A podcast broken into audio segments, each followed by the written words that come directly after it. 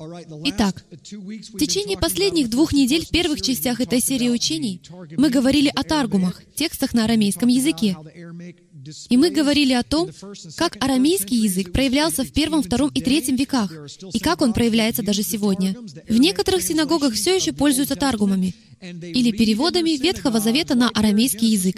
Они так и читают в своих синагогах. Вот Бытие 1.1. Сначала читают текст на иврите, а затем на арамейском. И в арамейском тексте слово «Бог» или «Яхве» или «Элохим» раз за разом заменяется фразой «Слово Божье». И мы обнаружили, что принцип слова, которое что-то творит, вовсе не был для иудаизма чуждым. Затем во второй части мы рассмотрели всевозможные еврейские источники, обнаруживая упоминание о множественности в Боге, о том, что на небе, если хотите, есть более чем одна сила, с нашей точки зрения, и это не является каким-то языческим понятием или заимствованием из древнегреческой философии. Но эта особенность существовала тысячелетиями и была очень широко распространена в первом веке.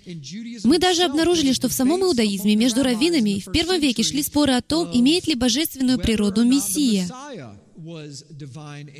а также насчет этих двух сил. Потому что, как вы знаете, если вы слушали предыдущие части этой серии учений, есть очень много мест Писания, а конкретно сотни, в которых нам говорится, что за кулисами что-то происходило. Например, в горящем кусте находился ангел Господень, а говорил Бог. Итак, был ли то ангел Господень или сам Бог? Такие примеры можно находить снова и снова. Является ангел Господень, Иисус Навин начинает поклоняться ангелу Господню, а тот ничего об этом не говорит. Но в то же время в Откровении появляется другой ангел. Иоанн ему поклоняется, а ангел говорит, «Нет, не поклоняйся мне, я такой же, как и ты, поклоняйся только Богу». И так происходит много странного. А сегодня мы углубимся в еще более серьезный материал. Мы немного вернемся назад и немного подкрепим вторую часть. На этой неделе я обнаружил новые сведения.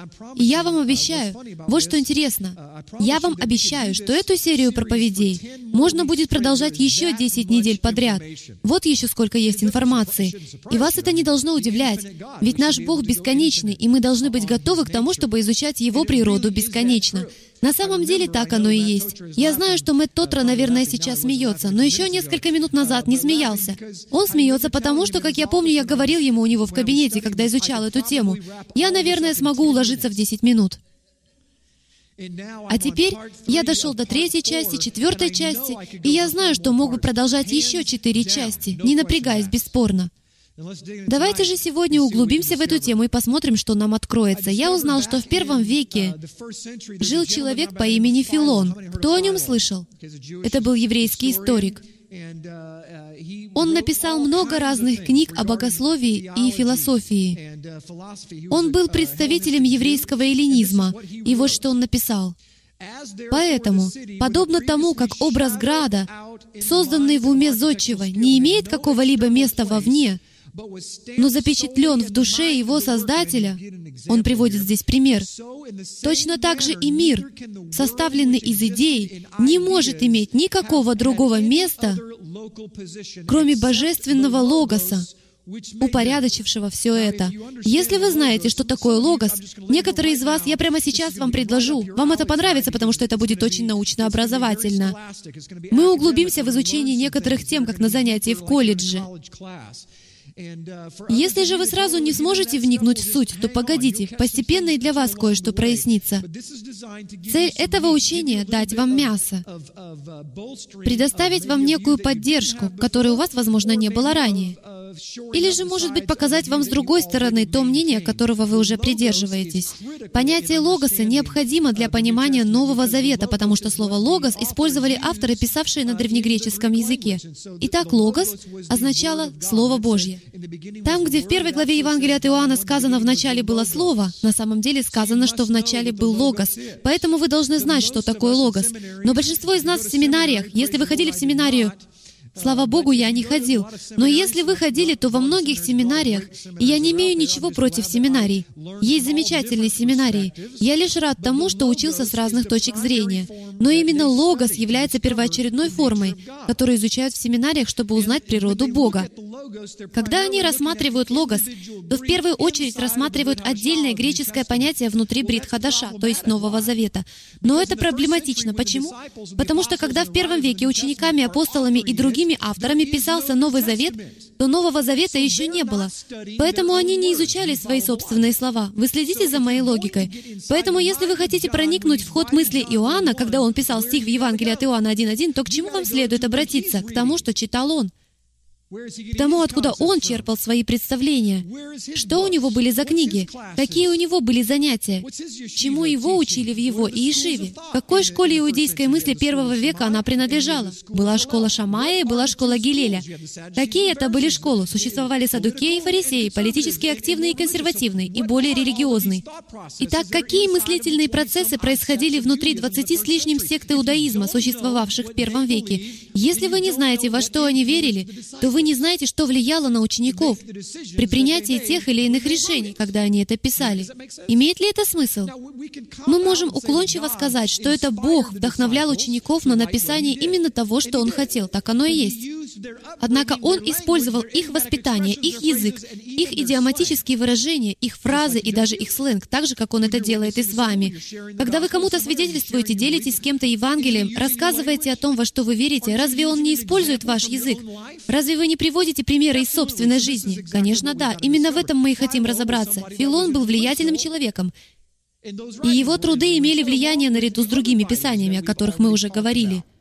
И логос, по мнению Филона Александрийского, неверующего еврея, это Слово Божье, сотворившее небо и землю. И он его персонифицирует. Давайте продолжим. Опять же, Филон Александрийский говорит, «Ибо Бог, подобно пастырю и царю, правит, как если бы они были стадом овец, землей, водой, огнем и воздухом, и всеми растениями и живыми тварями, которые на них, будь они смертными или божественными, определив их непосредственным руководителем свое правое слово. Послушайте, своего Сына Первородного, который должен принять к себе на попечение это святое сообщество, как заместитель великого царя. Дамы и господа, это поразительная цитата. Возможно, кто-то из вас не понимает, насколько важно и серьезно то, что я вам только что прочитал. Это заявление сделал неверующий еврей первого века, эллинистический, греческий еврей, который верит, что Слово Божье — это первородный Сын Божий, заместитель великого царя. Считаете ли вы, что, возможно, такой стиль мышления был присущ не только Филону. Ведь нам известно, что сами ученики верили в то же самое. Поэтому я задаю следующий вопрос. Читал ли Филон Евангелие от Иоанна? Оно тогда еще не существовало. Откуда же Филон черпал эту информацию? Ведь если бы я прочитал эту цитату, не сказав вам, откуда она, а затем спросил бы у любого студента семинарии 19, 20 или 22 лет, то он, наверное, бы сказал, что это цитата из Нового Завета или одного из ранних отцов церкви. Никто, будучи в здравом уме, не подумал бы, что это слова неверующего еврея первого века. Итак, этот текст доказывает. Опять-таки, мы уже вполне это доказали. Так что мне не нужно это делать снова. Но этот текст доказывает, что в первом веке уже существовало понятие Логоса или Слова Божьего, что Слово — это Мессия, Сын Бога Живого, заместитель Царя, который находится одесную престола Божьего. Это вторая сила. Данное понятие уже существовало, и оно уже должно было существовать в течение многих лет, так как Иоанн и ученики перешли от того, что они переживали, к тому, что когда он наконец воскрес из мертвых, их вдруг озарило. «Боже мой, да ведь мы ходили с самим Логосом». Мы ходили с великим заместителем царя, но даже не знали этого. Давайте обратимся к Аврааму.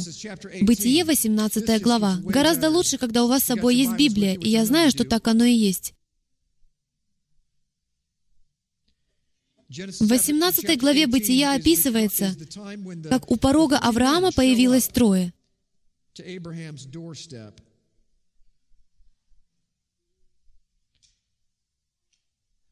Давайте быстро это прочтем. «И явился ему Яхве у Дубравы Мамре, когда он сидел при входе в шатер во время зноя дневного. Сразу же нам сказано, кто именно встретился с Авраамом. Яхве. Здесь так сказано. Он возвел очи свои и взглянул, и вот три мужа стоят против него. Увидев, он побежал навстречу им от входа в шатер и поклонился до земли. Люди, здесь описано странное видение. А может быть, это происходило на самом деле? Впрочем, это не имеет значения. Авраам никак не мог узнать, реально это или нет. Ведь в конечном счете вся наша жизнь — это матрица. Когда Иешуа явился, съел рыбу, а потом опять ушел, пройдя сквозь стену, скажите мне, что из этого было реальным, а что нет? Так что не говорите мне, что вы все понимаете. Итак, здесь сказано, что эти три мужа появились сразу же после того, как ему явился Яхве. Что же происходит? Знаете, что интересно в третьем стихе? В третьем стихе сказано, «И сказал, «Владыка, если я обрел благоволение пред очами Твоими, не пройди мимо раба Твоего». В английском переводе этого не видно. Итак, Авраам обращается к трем мужам, произнося слово в единственном числе. И это слово не «Господь» в английском языке, а «Адонай» на иврите. Слово «Адонай» может применяться только к божеству. Оно может применяться только к Богу Яхве. Оно никогда не может применяться к человеку. Слово «Адон» может применяться к человеку. Поэтому, если бы здесь было ивритское слово «Адон», то это бы означало честь, царь или раввин, учитель. Так вы почитаете кого-либо, милорд, как средневековых лордов. Но здесь он употребляет слово «Адонай». Он обращается к трем мужам и говорит «Адонай». «Если я обрел благоволение пред очами Твоими, не пройди мимо раба Твоего, и принесут немного воды, и омоют ноги ваши, и отдохните под сим деревом. А я принесу хлеба, и вы подкрепите сердца ваши, потом пойдите, так как вы идете мимо раба вашего». Яхва пришел к своему рабу в виде трех человек, и всего лишь через минуту мы поговорим о том, до чего это потрясающе. Более того, свои мысли об этом нам сообщит Филон. «И поспешил Авраам в шатер к Саре и сказал, «Поскорее замеси три саты лучшей муки и сделай пресные хлебы». И побежал Авраам к стаду и взял теленка нежного и хорошего, и дал отроку, и тот поспешил приготовить его, и взял масло и молока, и теленка приготовленного, и поставил перед ними, а сам стоял подле них под деревом, и они ели. И сказали ему, погодите-ка, давайте это прочтем. И сказали ему, где Сара, жена твоя? Разве это не странно? Трое из вас пришли ко мне, чтобы пообедать со мной, и я пересказываю историю и говорю, они у меня спросили, где Шерил. Если бы я стал изучать это место стих за стихом и приводить из него цитаты, то я бы сказал, один из них сказал. Я бы не сказал, они сказали. Не они говорили, сказал один из них. Или все же говорили они? Может быть, все они заговорили втроем в унисон? Вы смеетесь, но, возможно, так оно и было. Мы не знаем. Однако здесь сказано, «И сказали ему, где Сара, жена твоя?» Он отвечал, «Здесь, в шатре». И сказал один из них, «Я опять буду у тебя в это же время, и будет сын у Сары, жены твоей». А Сара слушала у входа в шатер сзади его. Понимаете ли вы, сколько людей не верит, что именно Бог явился в виде этих трех мужей? Это поразительно. В то же время из текста так очевидно следует, что эти трое определенно представляли собой явление или некое богоявление, при котором Бог открылся в виде этих трех мужей. Откуда нам это известно? Есть неопровержимое доказательство. А Сара слушала у входа в шатер сзади его. Авраам же и Сара были стары и в летах преклонных, и обыкновенная у женщин у Сары прекратилась. Извините. Сара внутренне рассмеялась. Она не рассмеялась в голос, сказав, «Мне ли, когда я состарилась, иметь сие утешение?» И господин мой стар. И сказал Яхве Аврааму, отчего это рассмеялась Сара? Яхве говорит Аврааму, почему твоя жена засмеялась? Есть ли что трудное для Яхве? В назначенный срок буду я у тебя в следующем году, и у Сары будет сын.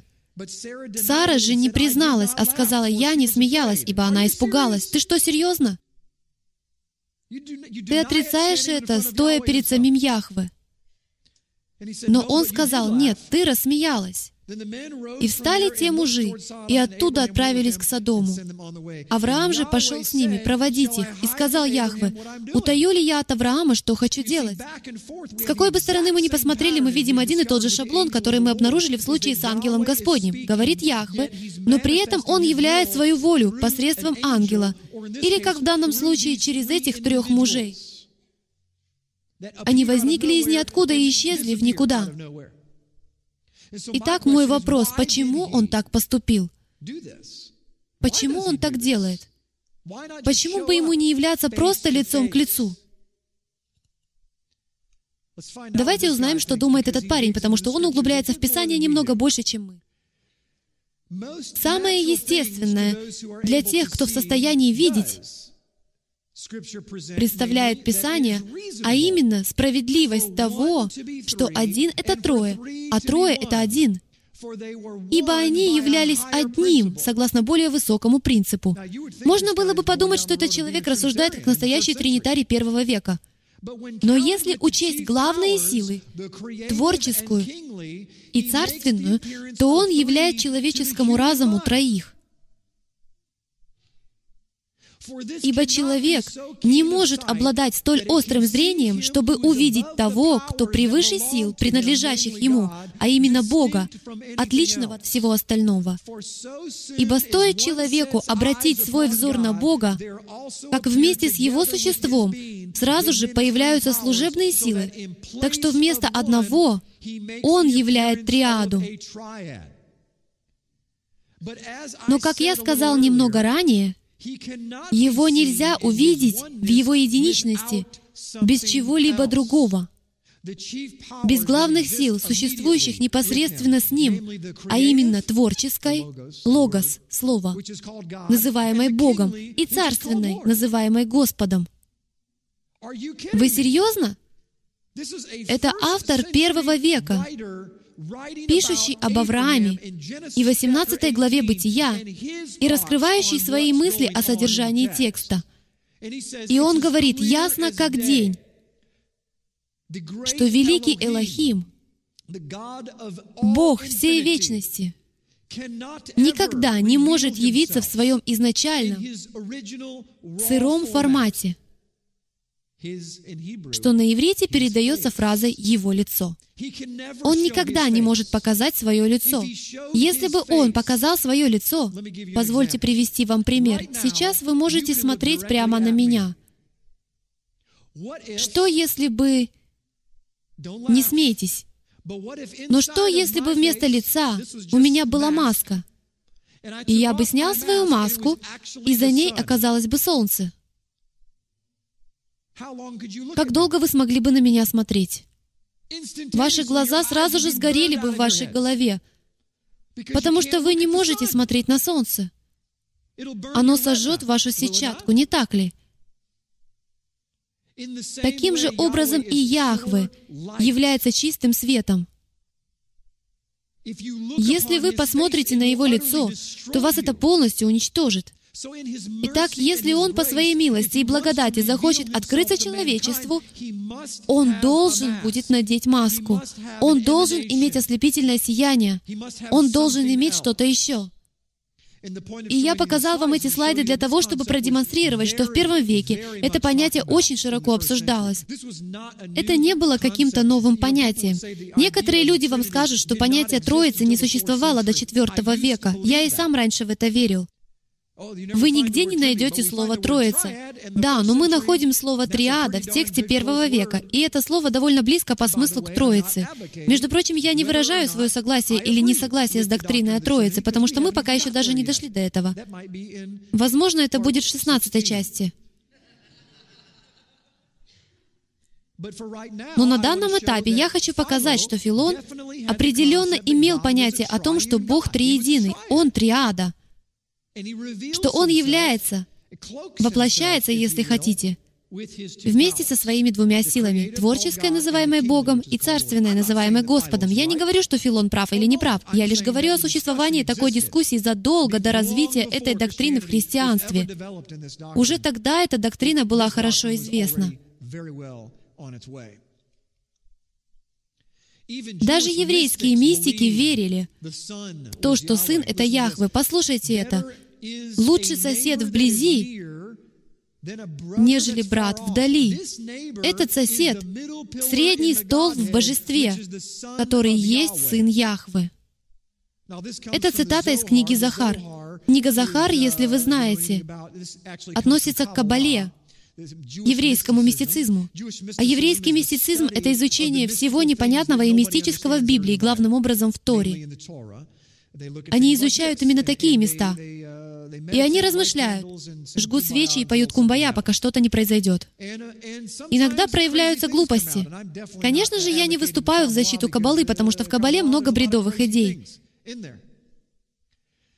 Но я говорю об этом, чтобы показать, что в книге Захар, которая является основным трудом в Кабале, описано верование в то, что Сын Божий — это средний столб в божестве, что показывает, что они верили, что авторы еврейских источников верили в существование такого явления, как божество, в существование такого явления, как три столпа, и в то, что Сын Божий является средним столпом, задолго до того, как христианство развило это представление. Это немного заставляет вас задуматься о том, откуда ранние христиане почерпнули эту идею. Может быть, не из язычества? Может, это язычество переняло его у евреев и дополнило ее своими греческими богами? Нет ничего нового под солнцем. Враг ничего не изобретает. Кстати, это первый подозрительный момент, который нужно замечать, когда вы что-либо изучаете. Я обращаюсь к нашим зрителям в интернете. Если вы много чего изучаете, то прежде всего обращайте внимание на то, что если вы что-то нашли в язычестве, чего не можете найти больше нигде, то я вам гарантирую, вы недостаточно внимательно смотрели, потому что язычество ничего не изобретает, а только подражает. Враг никогда ничего не изобретает, он лишь подражает. Поэтому если вы что-то нашли в язычестве, то и в Библии вы сможете это найти. Просто вы не знаете, как это найти. И вот великолепный пример. Это называется сиферетическое дерево. Почему я его показываю? Потому что оно в полной мере проиллюстрирует мою мысль. Опять же, задолго до возникновения доктрины о Троице идут споры о том, когда именно появились эти писания. По мнению некоторых, еще в первом-втором веках. Но здесь три столпа, представляющих то, чем, по их словам, является божество. Взгляните на изображение. Справа от вас милосердие. То есть на самом деле, с точки зрения Бога, это его левое плечо. Вы видите наложенное изображение человека? Хорошо. Итак, они верят, что Божье излучение или его свет, или его характерные особенности заключаются в трех столпах. Тот столб, что справа, хотя на самом деле он слева, это столб милосердия, столб женственности, материнская сторона Бога, женские свойства Бога, а на другой стороне правая сторона Бога, то есть сторона суда. Именно поэтому все начинается сверху, где находится Китер, то есть корона а на левом плече находится хохма, то есть мудрость. На другой стороне бина, то есть понимание. А затем у вас еще есть милосердие, суд, победа и еще нечто, что я не могу сейчас вспомнить слава, кого А затем есть и центр, куда ведут все эти линии, и который называется тиферет. И этот тиферет представляет собой идеальный баланс двух столпов. Вы видите на заднем плане изображение двух столпов, потому что они считались двумя колоннами храма Соломона. Боаз и Яхин. Хорошо? Итак, это интересно с точки зрения мистики. Опять-таки, не надо писать мне имейлы. Я вовсе не каббалист. Я не пропагандирую кабалу. Я не учу о ней. Я раскрываю перед вами перспективу из всевозможных источников относительно того, как люди смотрели на Бога. Потому что столько людей критикуют христианство, называя его точку зрения на божество языческим и ошибочным. Я же вновь и вновь доказываю, что эти источники существовали еще до появления доктрины о Троице. И все эти источники еврейские. И вот они смотрят на храм Соломона, где с одной стороны стоит столб Боаз, а с другой столб Яхин. Они представляют собой женские и мужские свойства Бога. А Иешуа сказал, «Я есть путь и истина и жизнь. Никто не приходит к Отцу, как только через Меня». Только Он может пройти прямо по центру, ту дверь в восточных воротах. Почему? Потому что Он соблюдает совершенный баланс между милосердием и судом. Он совершенным образом представляет женские и мужские свойства Элохима. Это как если бы женское и мужское начало объединились, и в результате появилось потомство, совершенный сын, о чем мы поговорим чуть позже. Очень важно, чтобы мы хоть сколько-нибудь понимали этот принцип божества, потому что он затрагивает природу каждой семьи. Дети из чтущей Бога семьи должны излучать совершенный баланс между мужской и женской составляющими, мамой и папой. Причина, по которой вы разделены надвое, а затем вместе рождаете третьего, состоит в том, что вы были сотворены по образу Элохима, что означает во множественном числе величественный судья. Муж и жена которые совершенным образом прививают своим детям богоугодные качества, произведут на свет Сына. И когда они произведут на свет чтущего Бога Сына, они будут в образе Божьем. Это понятно? Я знаю, что это немного тяжело для восприятия, но давайте продолжим. Мемра.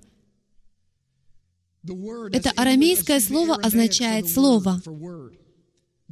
Парафраза используема в Таргумах, переводах Библии на арамейский язык применительно к Слову Божьему. Мемра — это не просто лингвистическое средство решения проблемы библейского антропоморфизма, явление Бога во плоти. Она сама по себе имеет богословское значение. Мемра это охватившая весь мир сила, реальность.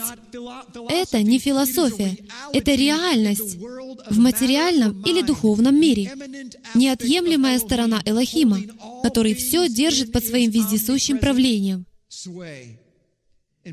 Кстати, это сказал Гершом Шалем, самый популярный автор, писавший о мистических представлениях о божестве в Кабале. Многим он не нравится, другим нравится. Одни называют его гением, а другие — наркоманом. Но я хочу сказать, что он верил, что слово «мемра» реально существует. Это не просто некая сила, это не просто философия, это не просто какое-то понятие, которое евреи используют для разрешения тех или иных проблем в Танахе и пророках. По его словам, среди них есть целая группа, которая верит, что это настоящая сила, проявляющаяся по-настоящему. Я верю в то же самое. Нет сомнений в том, что понятие божественного Мессии, бывшего частью извечного божества, зародилось не в язычестве, а возникло в самом иудаизме. Я много раз говорил об этом в последней серии, но хочу добавить еще немного строительного раствора в эту кирпичную стену. Потому что сейчас мы рассмотрим то, что основано на этом. Мы начнем делать кое-какие выводы, кое-какие заключения. Сейчас я хочу рассмотреть некоторые звания — то, что мы изучали до сих пор, было хорошо и замечательно, но мы хотим говорить, я хочу говорить о моем Иешуа. Кто Он такой? Просто человек? Господь? Обманщик? Безумец? Как пишет Джош Макдауэлл. Что он говорил о самом себе? Что о нем говорили другие? Кто этот человек, которого мы считаем спасителем наших душ? Кто он такой? Кто сей царь славы? Как сказал псалмопевец. Итак, мы начнем с этого звания. 1 Коринфянам, 2 глава, 8 стих. «Премудрость, которую никто из властей века сего не познал, ибо если бы познали, то не распяли бы Господа славы. Итак, автор первого Коринфянам говорит, что Господь славы был распят. Понимаете ли вы, как трудно это было воспринять некоторым евреям? Потому что они знали и цитировали слова из 23-го псалма, 7 по 10 стих, где сказано «Поднимите врата верхи ваши, и поднимитесь двери вечные, и войдет Царь Славы». Кто сей Царь Славы? Яхве, крепкий и сильный, Яхве, сильный в брани. Поднимите врата верхи ваши, и поднимитесь двери вечные, и войдет Царь Славы. Кто сей Царь Славы? Яхве Саваоф, тот самый Господь сил, которого мы изучаем. Об этом говорится во многих стихах. Это ангел Господень. Он царь славы. И Павел говорит в первом Коринфянам, что царь славы, Яхве Саваоф, был распят. С этим соглашается и автор Откровения, когда говорит, когда Иешуа говорит Иоанну, «Я был мертв, а теперь я жив». Все жив во веки веков, и все ангелы поклонились Ему. В Исаии 6.1 сказано следующее. «В год смерти царя Озии видел я Господа, сидящего на престоле высоком и превознесенном, и края рис его наполняли весь храм». Мы поем песни об этом и даже не знаем, что мы поем. «И взывали они друг к другу и говорили, «Свят, свят, свят, Кадош, Кадош, Кадош, Яхве Саваоф». Вся земля полна славы Его. Здесь подчеркивается тот факт, что все это относится к Господу Саваофу. Во всей Библии говорится об этом Господе Саваофе, об этом ангеле Господнем, называемом Яхве Саваофом, Господом Верховного Главнокомандующего. Он президент, такой же, как и наш президент. Он Верховный Главнокомандующий воинства Господнего, и вся земля полна славы Его. Пусть даже в другом месте Бог говорит, «Моя слава является по всей земле. Чья слава? В Псалме 23.10 сказано, «Кто сей царь славы? Яхве сил. Он царь славы». Рассмотрим еще одно звание — царь земли. Кто царь земли? В Откровении 17.14 сказано, «Они будут вести брань с Агнцем, и Агнец победит их, ибо Он есть Господь господствующих и царь царей, и те, которые с Ним, суть званые и избранные и верные». В Захарии 14.9 сказано, «И Яхве будет царем над всей землею». В тот день будет Яхве един, и имя Его едино. Яхве Эхат, и имя Его Эхат. Итак, задан вопрос, кто царь земли? Ведь очевидно, что в Писаниях есть противоречие. В Откровении Иоанн говорит, что Иешуа — царь земли, а Захария говорит, что Яхве — царь земли. Поэтому единственный вывод, который мы можем сделать, это тот, что вы делаете прямо сейчас. В Псалме 32.6 сказано, «Словом Яхве сотворены небеса, и духом уст Его все воинство их». Итак, словом Яхве. Но в Иоанна 1.1 сказано, «В начале было Слово, и Слово было у Бога, и Слово было Бог. Оно было в начале у Бога. Все через Него начало быть, и без Него ничто не начало быть, что начало быть». Итак, видите ли вы, на что указывают в контексте все эти еврейские источники первого и второго веков, которые я вам привел? Нравится вам это или нет, но именно эти книги они тогда читали в некоторых случаях.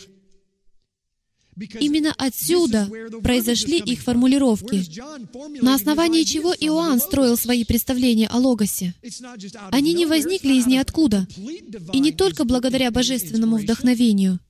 Яхве использует источники, которые Он уже учредил, и они уже верили, или, по крайней мере, имели представление о том, что Слово — это Бог-творец, и Слово — в 14 стихе стало плотью.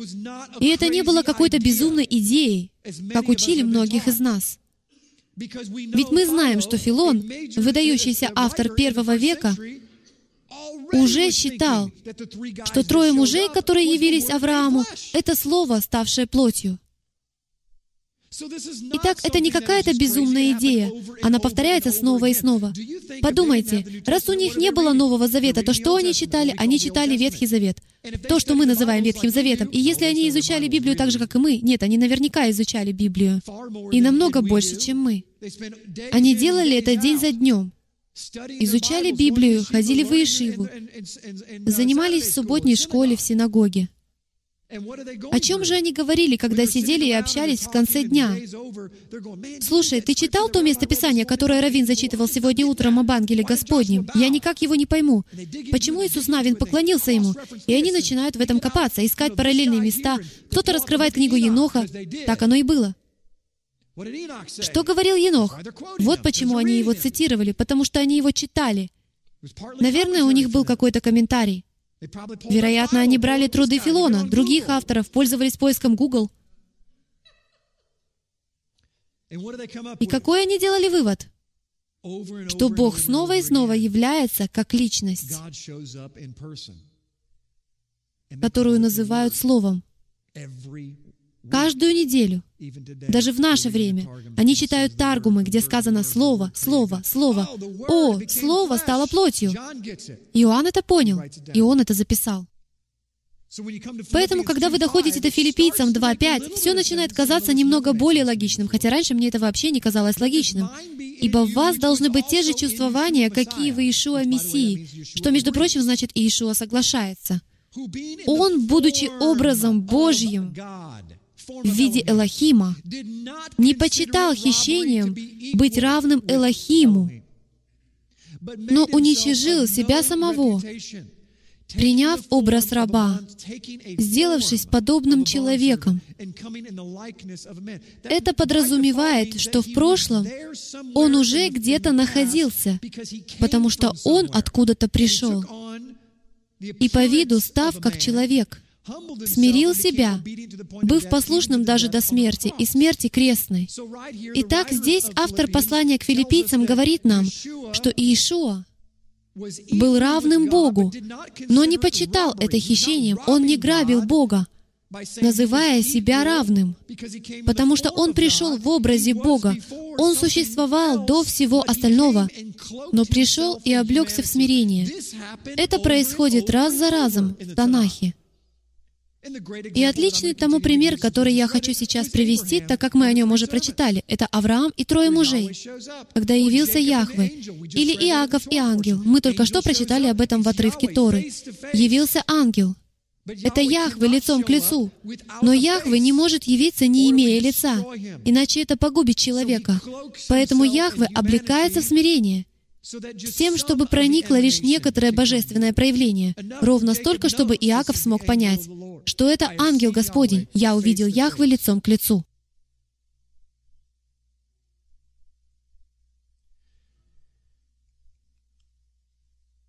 Колоссянам 2 глава 9 стих сказано, «Ибо в нем, Иешуа, обитает вся полнота божества телесно». Здесь нам о чем-то говорится — это не какая-то христианская доктрина, дамы и господа, о том, как относиться к божеству. Откуда, по вашему мнению, он почерпнул это слово? Слово «божество» используется повсеместно в литературе первого и второго веков, где речь идет об Элохиме. В Иешуа обитает вся полнота божества. Что это значит? Он Сын, и в Нем обитает полнота всех женских и мужских свойств самого Яхвы. Итак, с этой точки зрения, проявлением Яхвы является сам Иешуа. Вы смотрите на Отца, когда видите Сына. Вот почему Он об этом сказал. «Видевший Меня видел Отца». За одним исключением, в Иоанна 6.46 сказано, «Это не то, чтобы кто видел Отца, кроме того, кто есть от Бога. Он видел Отца». Здесь он говорит о себе, «Я единственный, кто видел Отца». Никто и никогда не видел Яхве Отца, другими словами, бесконечного. Его никто никогда не видел. Кто из вас верит, что Бог бесконечен? Поднимите руку. Кто верит, что Он так широк, как далек восток от запада и как север от юга, он не поддается исчислению, он больше Вселенной, не так ли? Как же он тогда сидит на престоле? Но представьте, что мне 10 лет, и я задумался о таких вещах. Ко мне подходили десятилетние дети и говорили, мы об этом задумываемся. Иногда они задают вопросы лучше, чем я. Итак, какого размера тот престол? Если Иешуа ростом с обычного человека, и он сидит одесную Отца, то как именно это выглядит? Он что, сидит на какой-то щепке от этого престола, рядом с ним? Это было бы бесконечно сумасбродным. Но все становится логичным, если рассмотреть это, выйдя за рамки своего греческого мировоззрения, где все так, раз, два, три, и взглянуть на Бога как на единство, как на эхад. Древнееврейское слово «эхад» означает «один», но не только «один», как нечто единственное. Лишь в современном иудаизме и на современном иврите утверждается, что «эхад» означает «один», оно действительно это означает, но в библейские времена оно также означало множественность чего-то объединенного. Вы скажете, Джим, я тебе не верю. Докажи это. Через минуту я докажу. Исайя 44.6. Давайте поговорим еще об одном звании, первый и последний. Оно одно из моих любимых. Так говорит Яхве, царь Израиля, и искупитель его, Яхве Саваоф. Вот оно опять, Яхве, Господь сил. В одном стихе у нас два Яхвы. Из-за этого стиха раввины вырывали у себя волосы. Именно поэтому они носили кипы. Шутка. Их это поражало. Так говорит Яхве, царь Израиля и искупитель его, Яхве Саваоф. Я первый и я последний, и кроме меня нет Элохима. Что там сказано? Нет Элохима. Вы должны понимать это слово. Когда Бог сказал, давайте сделаем человека по образу нашему, то это Элохим, это множественность Бога, это относится к Богу который превыше всего, что вы можете понять. Он один, но при этом Он больше, чем один. Итак, нет другого Элохима в моем пузырьке. Сколько еще их я хочу втиснуть в этот пузырек? Это моя проблема, потому что я Бог. Я помещу троих в мой пузырек. Больше никто не сможет войти в мой пузырек, и этот пузырек мы называем Богом. Кроме меня нет Элохима. Вот в чем проблема. Если Иешуа не является Яхве, тогда у нас большая проблема, которую мы уже выявили. Откровение 1.17. «И когда я увидел его, то пал к ногам его, как мертвый, — говорит Иоанн. И он положил на меня десницу свою и сказал мне, не бойся, я есть первый и последний, живый, и был мертв, и се жив во веки веков». Иешуа называет себя первым и последним. Дамы и господа, мы только что прочли в книге Исаии, что Яхве — первый и последний. Но именно Яхве Саваоф, Господь сил, ангел Господень, он же и сам Яхве, говорит, «Я первый и последний». Не пытайтесь пока это понять. Позже я приведу вам некоторые примеры, чтобы помочь вам это осознать, потому что нас всех учили. Один плюс один равно два, а один плюс один плюс один — это три. Но кто из вас верит, что Бог не придерживается нашей математической системы? Он находится в другом измерении. Он может делать все, что хочет. Если Бог скажет, что муж и жена — это одно, то будете ли вы с этим спорить? Эй, Бог, программа первого класса 1 плюс 1 равно 2. Еще один стих, Исайя 8.13. «Яхве Саваофа, Его чтите свято, и Он — страх ваш, и Он — трепет ваш, и будет Он освящением и камнем преткновения, и скалою соблазна для обоих домов Израиля, петлею и сетью для жителей Иерусалима. Если бы я спросил у какой бы то ни было группы людей из всех 38 тысяч христианских конфессий во всем мире, кто является камнем преткновения, краеугольным камнем, то любой человек, надеюсь, ответил бы, «Иешуа Мессия Иисус Христос». Но вот здесь сказано, что это Яхве Саваоф. Именно Яхве станет камнем преткновения для обоих домов Израиля. А в 1 Петра 2.7 сказано, говоря об Иешуа, «Камень, который отвергли строители, но который сделался главой угла, камень притыкания и камень соблазна». Петр цитирует восьмую главу Исаии, и он проводит связь между Яхве Саваофом и Иисусом Христом, Иешуа Мессией. Именно это возмущало раввинов первого века. Ведь почему это было так важно, когда он предстал перед Каиафой? Потому что он называл себя «Я есть то слово, которое вы не можете понять». Мы смотрим на это и говорим, «О, он называет себя Богом». Все потому, что у нас такое греческое мышление, что мы вынуждены воспринимать Бога как одного — и он действительно один. Но в греческом мышлении это слово означает нечто иное, чем в еврейском. Ведь Он не говорил, «Ты выдаешь себя за Бога». Пришел именно Элохим, Слово Божье. А в представлении людей уже было такое понятие. Их раввины вели об этом дискуссии. Две силы на небе. Использовалась именно эта фраза. А Иешуа и его ученики сказали, «Он есть Слово». «Он» — это Слово. Даже Иоанн Креститель сказал, «Он Слово». Не я Слово, Он Слово. Что это значит? Он — это мемра. Он — средний столб. Он — все то, что мы изучали в первом веке. Он всем этим является. Никто этого не понимал, но они знали, что тот, кто исходит от Отца, это Яхве Саваоф, Элохим. Несправедливо говорить «Бог». Это вносит путаницу в концепцию. Поэтому, когда вы говорите, является ли Иисус Богом, это несправедливо. Я терпеть не могу, когда пастора спрашивают, веришь ли ты, что Иисус Бог? Вы задаете не тот вопрос. Является ли Он Элохимом? Является ли Он Яхве? Да. Да, но говоря «Бог», я ставлю знак равенства между Ним и Отцом. Понимаете ли вы это? Это называется доктрина о единстве. И большинство тринитариев, все тринитарии, не верят в доктрину о единстве. В их определении Троицы сказано, что Иисус — это не Отец. Видите, в чем загадка? Вы спрашиваете у меня, является ли Иисус Богом Отцом. Просто вы этого не знаете. На самом деле, чтобы дать вам тот ответ, который вы хотите, мне приходится сказать «нет». Но когда я говорю «нет», вы бьете меня ногой и называете лидером секты. Но хотите ли вы, чтобы я ответил вам правильно и разумно или нет? Задавайте правильный вопрос. Есть ли в этом смысл? Я знаю, это звучит странно, но пересмотрите это учение потом на диске. Давайте продолжим. Творец — Бог Яхвы. В книге Иова, 33 глава, 4 стих сказано, «Дух Божий создал меня, и дыхание Вседержителя дало мне жизнь». Исайя 40, 28. «Разве ты не знаешь?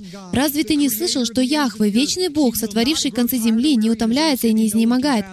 Разум его неисследим. Если Бог Творец, Яхве Творец, тогда почему в Иоанна 1.3 сказано, «Все через Него, через Ишуа начало быть, и без Него ничто не начало быть, что начало быть». А в Колоссянам 1 глава 16 18 стих говорится предельно ясно, «Ибо им создано все, что на небесах, и что на земле, видимое и невидимое, престолы ли, господство ли, начальство ли, власти ли, все им и для Него создано. И Он есть прежде всего». Речь идет об Иешуа. Он был еще до сотворения мира. И все им стоит. Именно об этом и говорится во всем остальном Писании. Элохим — Отец. Бог Отец наделил всей творческой силой, бесконечный, наделил всеми творческими способностями своего Сына, Слова, которое произошло от Него, в качестве маски, если хотите. Кто судья? В Псалме 74.8 сказано, «Но Бог есть судья, одного унижает, а другого возносит». Что ж, если Элохим судья, а у Исаи сказано, «Ибо Яхве судья наш, Яхве законодатель наш, Яхве царь наш, Он спасет нас», тогда почему в Иоанна 5.22 сказано, «Ибо Отец и не судит никого»? Видите, у нас некая шизофреническая проблема. Если только они не являются эхат. Никак иначе вы не сможете верить своей Библии. Я знаю, некоторым из вас, кто смотрит нас в интернете, это трудно воспринять. Пересмотрите первую и вторую части. Вы не сможете верить своей Библии, если они не являются Эхат, потому что Он весь суд отдал Сыну. Тем не менее, Он уже заявил, именно «Я судья». Все потому, что они оба Яхвы. Исайя 42.8. «Я Яхве, это мое имя, и не дам славы моей иному». В Иоанна 19.36 сказано, «Ибо сие произошло, да сбудется Писание» кость его да не сокрушится. Также и в другом месте Писание говорит, «Возрят на того, которого пронзили». Здесь Иоанн цитирует Писание, дамы и господа, просто мы этого не знаем. А вот что сказано в Захарии 12.10. «А на дом Давида и на жителей Иерусалима изолью дух благодати и умиления, и они возрят на него, на меня, Яхве, которого пронзили» и будут рыдать о нем, как рыдают о единородном сыне. Заметьте, какой намек. И скорбеть, как скорбят о первенце. Итак, вы видите всех этих авторов первого века. Откуда, по вашему мнению, они черпали идеи о том, что мемра, лого, Слово Божье — это первенец? Вот откуда. Захария 12 глава, 10 стих. «И Иешуа грядет, как Слово, как мемра, ставшая плотью, и действительно исполняет пророчество». Дамы и господа, никто не может заплатить за ваши грехи. Ни один человек не смог бы когда-либо стать вполне совершенным. Но сам Бог положил свою жизнь за свою невесту. Он жених. На следующей неделе мы перейдем к сложным местам Писания. Исайя 8.13. «Господа Саваофа, Его чтите свято, и Он страх ваш, и Он трепет ваш, и будет Он освящением и камнем преткновения, и скалою соблазна». Мы уже это рассмотрели и выяснили, что сам Иешуа называется камнем преткновения. Тем не менее, и Яхве, Господь Саваоф, называется камнем преткновения. Опять-таки, снова и снова, я знаю, что я повторяюсь, и частично я это делаю нарочно, чтобы показать вам, что это бесконечно. Есть огромное количество текстов, которые доказывают, что Ишо — это Яхве, Господь Саваоф. Совершенно непостижимо. Как можно прийти к какому-либо иному выводу? Их так много. Если же не прийти к такому выводу, то возникнет столько проблем. Мы не сможем четко объяснить эти шизофренические отрывки. Преклонится всякое колено. Мы это знаем. Преклонится всякое колено, и всякий язык исповедует, что Ишуа Господь, не так ли? Знаете ли вы, что это прямая цитата из Исаии 45.23? «Мною, клянусь, говорит Яхве, из уст моих исходит правда, слово неизменное, что предо мною преклонится всякое колено и исповедует всякий язык». Вы это знали? Еще несколько лет назад я не знал, что это цитата. И я был потрясен, узнав, что этот стих в послании к филиппийцам содержит цитату из книги Исаии. Итак, погодите минутку. «Грядет судный день, появляется конь бледный, и я так хорошо знаю мою Библию, что говорю, ага, так это ты». Тот, перед кем я должен преклонить колено, везде сказано Иешуа, но там сказано, что я должен преклонять колено перед Яхве. И так я запутался, если только это не одна и та же личность, и не одно и то же божество. Яхве Саваоф — это и есть сам Иешуа. В Иуия 2.32 сказано, «И будет всякий, кто призовет имя Яхве, спасется». Однако в 10 главе Римлянам 13 стих сказано, «Ибо всякий, кто призовет имя Господне, спасется». Это прямая цитата из Иоиля, но здесь речь идет об Иешуа. «Всякий, кто призовет имя Иешуа, спасется». Чье же это имя? Так продолжается бесконечно. Осия 6.3. Итак, познаем, будем стремиться познать Яхве, как утренняя заря, явление Его, и Он придет к нам, как дождь, как поздний дождь, оросит землю. Яхве придет на землю, как поздний дождь. Почему это так важно? Потому что в послании Иакова, 5 глава, 7 стих, где говорится об Иешуа, сказано, «Итак, братья, будьте долготерпеливы до пришествия Иешуа, Господа.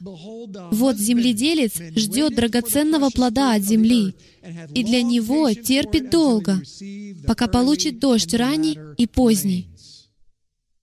Опять-таки, Иаков говорит об Иешуа как о раннем и позднем дожде. Кто грядет? Захария 14.5. «Мне так нравится этот стих. «И вы побежите в долину гор моих, ибо долина гор будет простираться до Осила. И вы побежите, как бежали от землетрясения в дни Озии, царя Иудейского. И придет Яхве Элохим мой, и все святые с ним». «И придет Яхве Элохим мой, и все святые с ним». Эта же фраза используется применительно к Иешуа в первом послании к Фессалоникийцам 3.13, чтобы утвердить сердца ваши непорочными во святыне пред Богом и Отцом нашим в пришествии Господа нашего Иешуа Христа со всеми святыми Его. Именно Иешуа грядет на облаках, мы это знаем. Нет ни одного места Писания, в котором было бы сказано, что грядет Бог Отец. Это Иешуа грядет со всеми святыми и воинством небесным. Однако пророки говорят, что грядет Яхве. Поэтому и сегодня евреи этого не понимают. Они не видят Иешуа, потому что они ждут чего-то другого. Но если бы они глубже копнули в их собственные слова, в их собственные писания, то они бы это увидели. Именно Мессия грядет, именно Яхве Саваоф, именно Мемра. Чьи ноги на Илионской горе? В Захарии 14.3 сказано, «Тогда выступит Яхве, и станут ноги его на горе Илионской, как у Яхвы могут быть ноги». И он ли ходил по Эдемскому саду? Или это слово ходило по Эдемскому саду? Или это дух ходил по Эдемскому саду? Ведь сказано, что Бог ходил среди них, и там же был Дух. Дух Божий ходил и носился.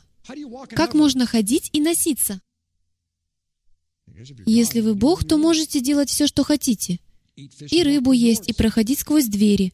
Это место в точности цитируется в Деяниях, 1 глава, с 8 по 12 стих. Можете его потом посмотреть. Там сказано, что именно Иешуа станет своими ногами на горе Илионской.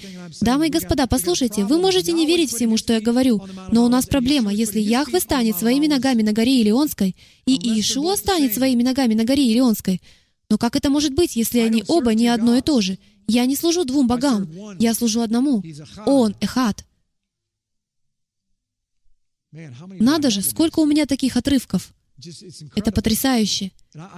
Мне приходится все сильно сокращать, потому что я знал, что это будет долго, и я стараюсь поторопиться, чтобы нам быстрее это пройти. В 10 главе 1 Коринфянам сказано, «Не хочу оставить вас, братья, в неведении, что отцы наши все были под облаком, и все прошли сквозь море». Удивительно.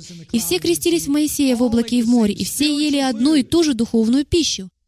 И все пили одно и то же духовное питье, ибо пили из духовного последующего камня. Камень же был Христос. Итак, автор этого послания к Коринфянам, Павел, верил, что Христос существовал изначально, в виде слова, конечно, ведь тогда он еще не существовал, как Иешуа. Но Иешуа — это на самом деле ангел Господень. Помните, что сказал Бог Отец? «Я пошлю ангела пред тобой». Это Он. Это Иешуа. И Павел это знал.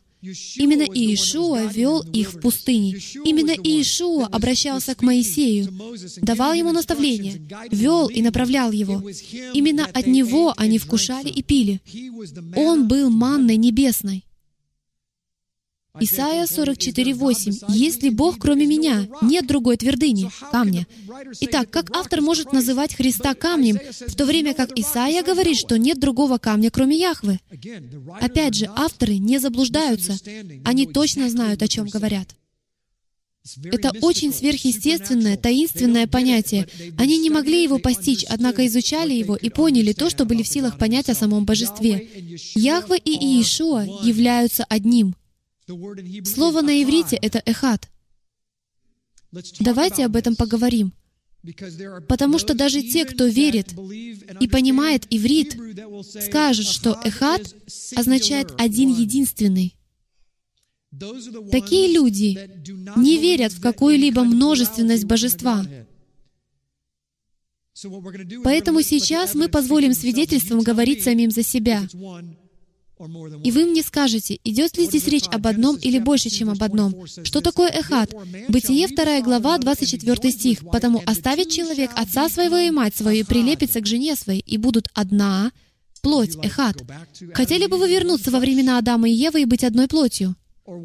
Что он делает? Показывает нам иллюстрацию того, что значит эхат. Это двое, которые едины, объединены. Бытие 11.6 — это не единственное место Писания. «И сказал Господь, вот один народ, он Эхат, и один у всех язык». Это было у Вавилонской башни. Итак, все люди земли собирались совершить нечто невероятное. И тогда Бог и ангелы сказали, «Сойдем же и смешаем там язык их». У них всех один язык, Эхат. Все они Эхат. Итак, весь народ был един. Он был объединен. Друзья, все это должно значительно прояснить, почему Иешуа во время одной из своих последних молитв сказал, «Отче, сделай их эхат, так же, как и мы эхат. Сделай их эхат, да будут они едино, как и мы едино». Почему? Потому что когда вы едино, вы являете собой истинный образ Божий. Это единство Бога. Это эхат. Это как семейная ячейка. Вот пример, который хорошо показывает, что такое эхат. Гроздь винограда. Никто, придя в магазин, не покупает одну виноградину. Нет, придя в магазин, вы пробуете одну виноградину. Правильно? Вы пробуете одну виноградину, но это не единственная виноградина. На иврите всю гроздь назвали бы эхат. Именно поэтому каждого члена тела Павел считает жизненно необходимым для того, чтобы вы собирались вместе и выражали то излучение, которое у вас есть от Яхвы, свет, который есть у вас, понимание, которое есть у вас. Ведь когда ваш свет сливается с моим светом, то угадайте, что происходит. Мы становимся эхат.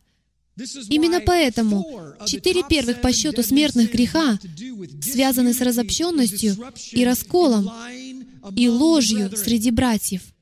Ведь если в тело Мессии привнести идею или человека, сеющего распри, то это будет разрушать лицо Божье. Вы сможете проявлять свет только когда вы едины. Именно поэтому, мужья и жены, вы должны разделять одну точку зрения.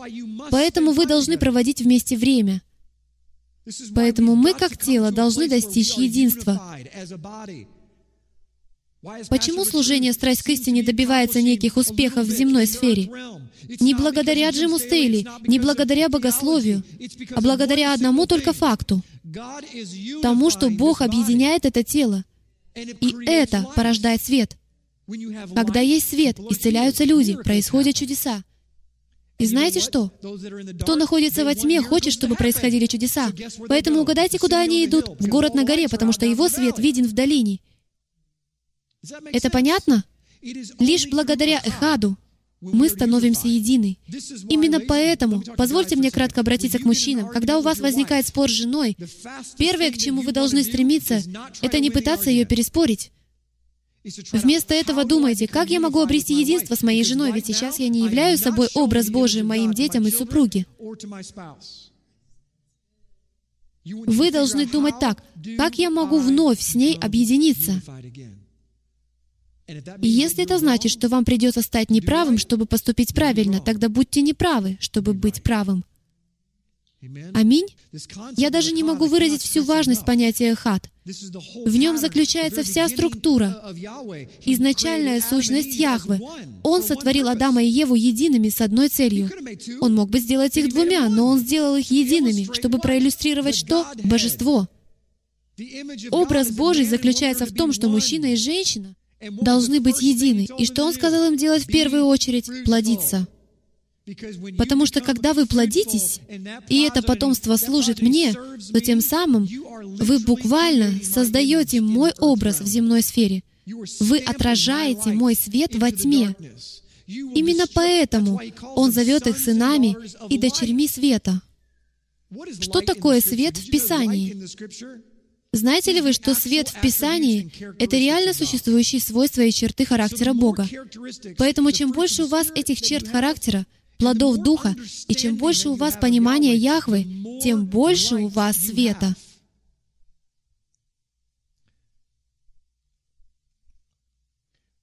Это приводит нас к молитве Шма, несомненно, главному основополагающему стиху иудаизма, а также это самый важный стих, которым можно объяснить значение «эхат», Шма Исраэль, Яхве Элохейну, Яхве Эхат. Слушай, Израиль, Яхве Элохим наш, Яхве един есть.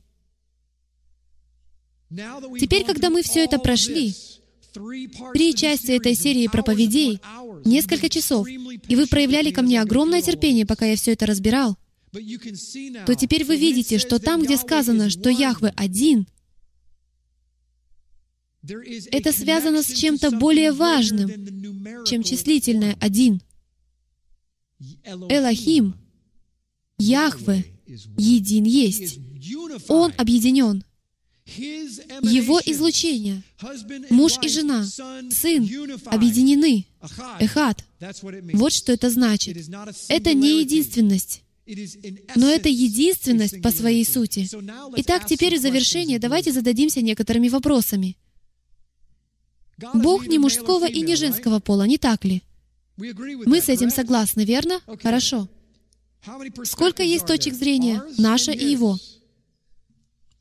Какая из них выше? Его. Итак, поднялись ли мы до Его уровня, чтобы понять Его?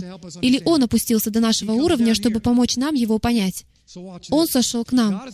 Итак, посмотрите на это. Бог не мужского и не женского пола. В этом нет сомнения. Тогда почему Он называет себя Отцом?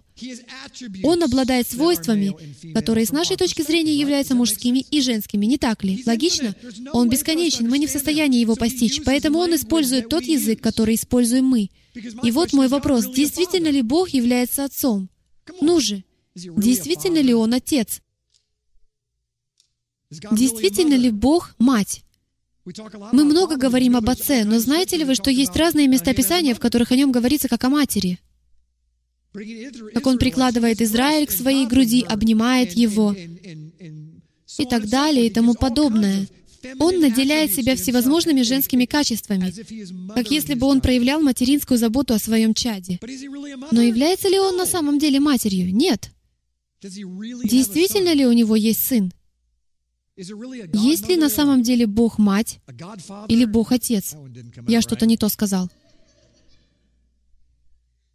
Неужели они сошлись вместе, и в результате появился Бог Сын? Неужели речь идет о многобожии? Неужели я говорю о нескольких богах? Или же это древнееврейское понятие «эхат»? И оно недоступно нашему мозгу для понимания, потому что оно находится за пределами нашего измерения. Мы смотрим на отдельных мужа и жену. Это двое людей. Мы не видим их как одно. Но если вы Яхве и можете видеть сквозь плоть, и вы видите, что здесь есть полдуши и полдуши здесь, то вы видите их как одну душу. Судимые они отдельно, но все же они одна душа. На самом деле вот что происходит.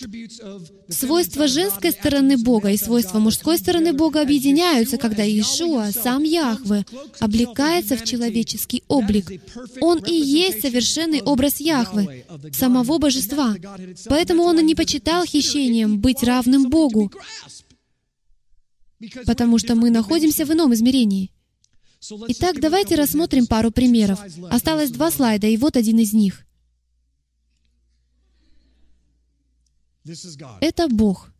Если сказать точнее, Яхве Саваоф. Я хочу извлечь информацию из компьютера. Что я для этого делаю? Вчера вечером я привел такую аналогию своим детям, потому что они постоянно пользуются компьютером.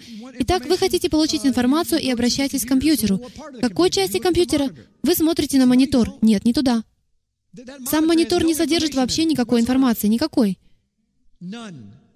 Вся информация, которая вам нужна, находится в системном блоке, но у вас нет к ней доступа. Если бы вы проникли, так сказать, в системный блок Бога, то есть вскрыли металл и проникли внутрь, то свет и электричество, на котором он работает и имеет огромную мощность, уничтожило бы вас сразу же. Итак, если вы действительно хотите проникнуть внутрь системного блока, то есть в разум компьютера, то вам нужно иметь монитор, то, с чем вы сможете взаимодействовать. Информация поступает от системного блока через монитор, с тем, чтобы вы могли должным образом ее воспринять. Это понятно? Опять же, это аналогия с компьютером. Но может быть еще миллион аналогий. Однако и они никогда не позволят вам в полной мере понять природу и сущность всемогущего Бога. Впрочем, следующий пример может оказаться очень полезным. Парни, выходите сюда. Как Бог может быть больше, чем один? И при этом, как Он может быть единым? Кто помнит эту безделушку? Кто в детстве играл кубиком Рубика? Конечно же, каждый, кому за 40, играл кубиком Рубика. Я тоже, конечно, играл. И я знаю, что он до сих пор все еще очень популярен. Но сегодня я покажу вам один пример, который не я придумал. Ему уже сотни лет, и это потрясающий пример. Мы лишь немного его изменим, чтобы добавить чуть больше азарта, чуть больше восклицательных знаков, немного больше жирного шрифта и курсива. Потому что я хочу, чтобы вы поняли, что это понятие, которое мы рассматриваем, что Бог Эхат, един, но больше, чем один — на следующей неделе мы поговорим о фактическом вероучении, о Троице. Мы разберем его и сравним с другими понятиями, чтобы выяснить, соответствует ли оно действительности или нет. И мы обратимся к некоторым трудным для понимания местам Писания, в которых Иешуа говорит со своим отцом, и выясним, является ли он шизофреником и вообще, что происходит. Но когда мы рассматриваем греческое понятие о Боге и говорим, Иисус не может быть Богом, ведь иначе Он говорит сам собой, то мы рассуждаем в тесных рамках своего мышления. Итак, давайте выйдем за рамки своего мышления и подумаем с позиции Бога и выясним, как это выглядит. Ребята, подойдите сюда. Знакомьтесь. Томми Плоский, Мэтт Плоский и Брэндон Плоский. Они только что переехали в новую плоскость. Эти ребята не являются трехмерными существами, как мы с вами. Они двухмерные. Они все видят лишь в двух измерениях. Они живут в плоском мире. Итак, ложитесь на пол.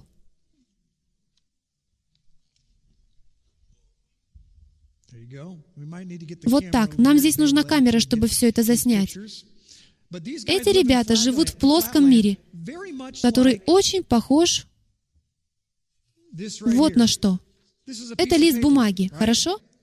Если бы они жили на нем, и он был их землей, их миром, то они могли бы видеть происходящее на их бумаге лишь в двух измерениях, которые являются чем? Прямыми линиями. Просто плоскими линиями. Они бы никак не смогли посмотреть на этот куб и понять его, так как все, что они видят, это нечто плоское, совершенно плоское. Поэтому если бы мистер Плоский захотел увидеть фигуру миссис Плоской, женщины, вам бы понравилось в плоском мире. Ведь если бы миссис Плоская была немного крупнее мистера Плоского, а мистер Плоский хотел бы посмотреть на фигуру своей жены и попросил бы ее повернуться на 90 градусов, и так она поворачивается на 90 градусов, и он видит только линию. Повернись, дорогая, он видит только линию. С любого ракурса он видит лишь одну сторону миссис Плоской. Даже если она совершенно округлая, он никак не может увидеть объемность. Единственный способ, которым он может получить некоторое представление о внешности своей жены, это запомнить каждый угол, а затем сложить их в уме. Но вот в чем проблема. Он никогда не видел ни одного трехмерного предмета и даже не знает, как сложить в уме эти углы. Итак, приступим.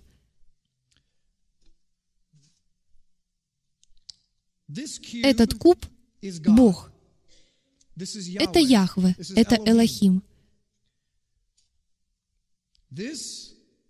Это Его сущность или Его излучение. Это то, что Он нам открывает. Как вам понравится то, что я собираюсь делать? Мне нравится. Итак, то, что вы видите здесь, это сила Божья. Это сила Божья, стекающая вам на чело. Кто-нибудь видел группу and Group? Все это пророческие явления. На следующей неделе мы все равно будем снимать ковровое покрытие, так что все хорошо. Господь не хочет, чтобы его сдерживали. Вот в чем дело. Даже когда я пытаюсь его сдержать, он этого не хочет. Итак, послушайте, у нас здесь плоский мир. Эти парни живут в плоском мире, на этом листе бумаги. Они не знают, как воспринимать Бога.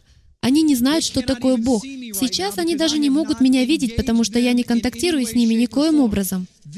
Это Яхве. Он трехмерный. Это куб. Это Яхве куб. Яхве совокуб. Яхве парит над своим творением которое находится в ином измерении. Они понятия не имеют, каков я, каков этот куб, каков Яхве. Единственный способ, которым они могут получить хотя бы отдаленное представление обо мне, это если я стану контактировать с ними на том или ином уровне. Итак, сейчас я возьму свои свойства и буду контактировать с этими парнями. Первый — это Брэндон Плоский. Я решил вступить с ним в контакт.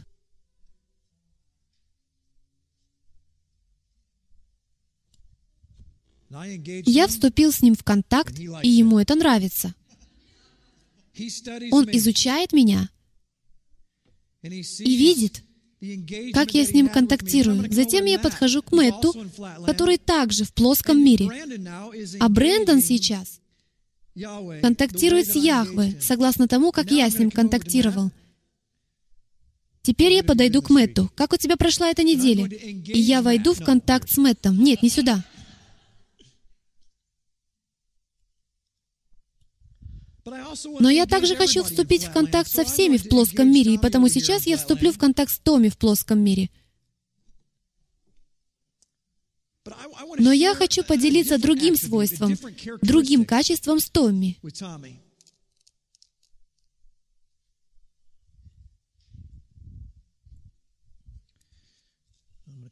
Сейчас я вернусь и еще немного с тобой поконтактирую. Хорошо. Итак, они наслаждаются жизнью в плоском мире. Встаньте, пожалуйста. Бумага встает. Вот каким образом я с ними контактировал.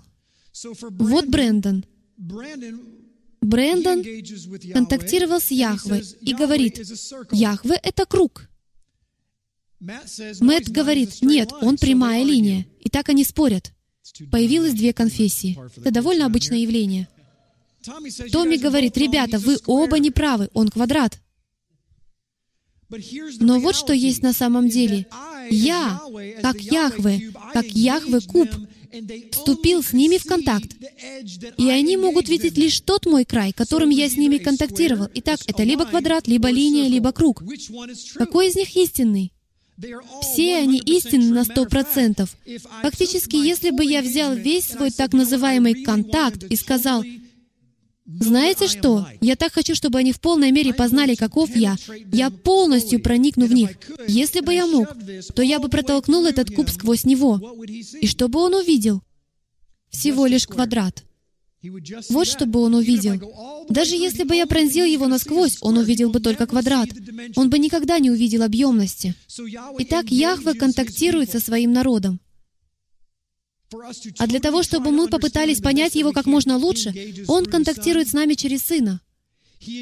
Он контактирует через самого себя на своем престоле, и Он контактирует через своего Руаха Кадеш. И все трое вместе, пусть даже мы не можем этого осознать, они не могут понять, как квадрат, линия и круг могут быть частью куба. Это невозможно.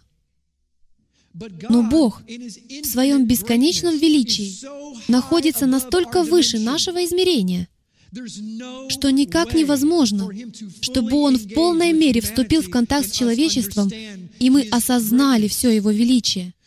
Поэтому Он контактирует с нами на нашем же уровне. И всякий раз, когда Он это делает, именно поэтому сказано, что Дух Святой сотворил мир. Именно поэтому сказано, что Бог Яхве сотворил мир. Именно поэтому сказано, что Иешуа сотворил мир, потому что все они разные углы одного Яхве, одного Элохим Куба. Имеет ли это смысл? Поаплодируйте им.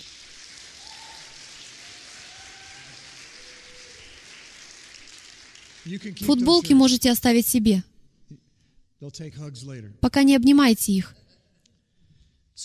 Итак, в конце вечера я не стану даже притязать на то, что могу хотя бы на одну десятую или одну сотую процента объяснить вам природу или многогранность Элохима. Однако мы можем увидеть это хотя бы чуть-чуть. Когда Он контактирует с нами одним способом, а затем другим, и кажется, что они противоречат друг другу, то это потому, что мы смотрим на линию, и мы смотрим на квадрат. А Яхве говорит, это куб. Вы этого не поймете. Просто верьте в то, что я сказал. Я больше вас. И даже если, и я поговорю об этом немного на следующей неделе, даже если Иисус говорил сам собой, Разве это представляет для нас проблему? Кто из присутствующих никогда не говорил сам с собой? Я делаю это чаще, чем мне хотелось бы признаваться. Но если серьезно, дамы и господа, мы говорим живому Богу, как Ему следует действовать. Потому что мы цивилизованные люди, и мы бы так никогда не поступили. Или же в этом есть нечто большее, чего мы не можем понять. Но это является настолько же реальным, как и этот куб был реальным для людей из плоского мира, которые не понимают, что такое куб. В завершении я скажу следующее. Все эти трое не соглашались друг с другом. На самом деле, почему Бог открылся тремя способами? Разве не логичнее было бы просто выбрать один способ с тем, чтобы все объединились? Дело в том, что Он знает, каково истинное единство. Это когда вы собираетесь вместе со своими разногласиями, объединенные всеобщей любовью. Вот это и есть истинный образ и лицо Бога. Поэтому Он говорит, все мои заповеди утверждаются на этих двух. Возлюби Бога и возлюби ближнего твоего. Не имеет значения, понимаете ли вы все остальное. Не имеет значения, сможете ли вы доказать, что он круг, или линия, или квадрат. Если вы клевещете, обижаете, обманываете, сплетничаете, если вы ненавидите ближнего своего или приносите какое бы то ни было разделение, то ваш отец — дьявол, согласно Писанию. Вы излучаете лицо Хасатана в земной сфере, потому что Бог никогда не разделяет. Только Его истина будет разделять. И знаете, для чего Его разделение? Чтобы принести единство тем, кто следует за Ним. Встаньте, пожалуйста, со мной.